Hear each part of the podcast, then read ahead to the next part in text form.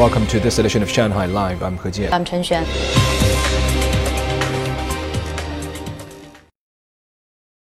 The China Laos Railway opened to the public today. The first passenger train departed at 8.08 a.m. from Kunming, capital of Yunnan province, on its way to Vientiane, the capital of Laos. Lei Shuran has more. All 720 seats for the first train were sold out within three hours of going on sale. The train contained nine carriages, with three for passengers going to Laos. We plan to start our journey in Luang Prabang, where we will check out the local culture. Then we'll visit Vang Vieng, as it's known as one of the best places for hiking. And finally, we will go to Vientiane. The trip between Kunming and Vientiane takes 10 hours and 30 minutes with trains traveling at a max speed of 160 kilometers per hour. Staff aboard the train speak Lao, Mandarin, and Dai, the dialect of an ethnic minority group in Yunnan. It is my ninth trip to Laos.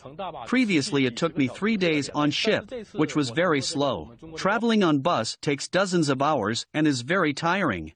I think the high speed railway solves all these problems. At 9.08 a.m., the first train from Vientiane departed for Kunming. The train also had nine carriages and 720 seats. There are eight stations along the route and the journey takes 10 and a half hours, including time spent passing customs. In the past, I needed to change buses three times. It was troublesome as I usually took luggage.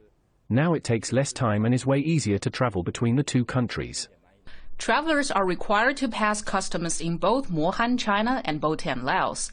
The Boten station doesn't offer visas on arrival, so Chinese travelers need a visa in advance.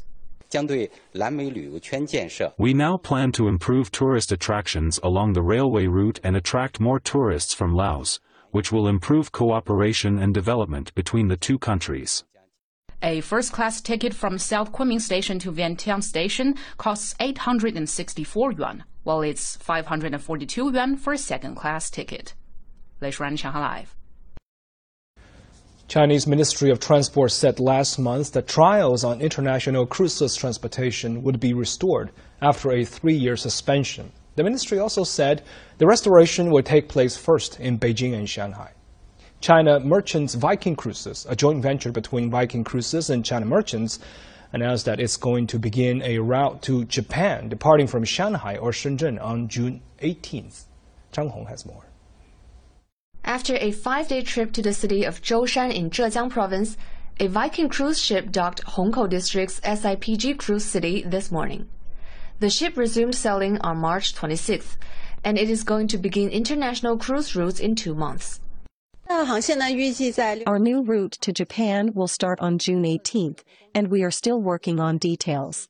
Our team members have been visiting different locations in Japan so that visitors will have a better experience some materials and paperwork still need to be examined by port officials.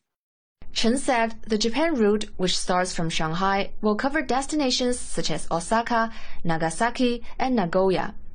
Tickets will be available from April 20th, and visitors don't need to apply for a visa. Visitors will have plenty of time to experience authentic local cultures while on shore. We are a small-sized cruise, which can only accommodate 1,000 people. However, every guest room has a balcony for people to get fresh air. The Ministry of Transport also said more ports across the nation will likely to follow based on industry performance in Beijing and Shanghai. Royal Caribbean China also said it is going to resume sailing soon.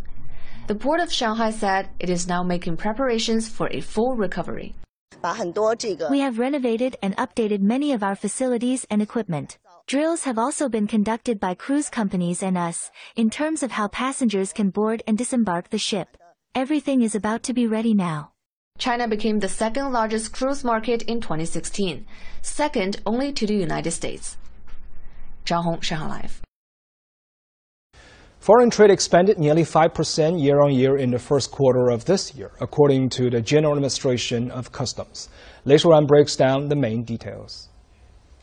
The administration announced today during a press conference held by the State Council Information Office that total trade expanded 4.8% on a yearly basis to 9.89 trillion yuan in Q1, reversing a decline of 0.8% in the first two months of the year. Exports grew 8.4% year on year, while imports increased 0.2% during the period. 今年一月份，受春节假期的影响。 in January this year, imports and exports were affected by the Spring Festival holiday, leading to a 7% decline. Trade improved in February, rising 8%, while in March the year-on-year growth rate rose to 15.5%, showing an improving monthly trend. 开局平稳向好。 Lu added that foreign trade has displayed resilience in the first quarter amid weakening external demand, and that steady growth laid a foundation for promoting stability and improving the quality of foreign trade. New advantageous products have performed brightly. In the first quarter, the combined exports of electric passenger cars, lithium batteries, and solar cell products jumped 66.9 percent this was a year-on-year increase of more than 100 billion yuan, which pulled up the overall export growth rate by 2 percentage points and demonstrated stronger growth momentum compared to last year. The Association of Southeast Asian Nations remained China's largest trade partner in the first quarter. Trade with ASEAN countries rose 16.1% year on year, 11.3 percentage points higher than the country's overall trade growth rate. Later on Money Talks.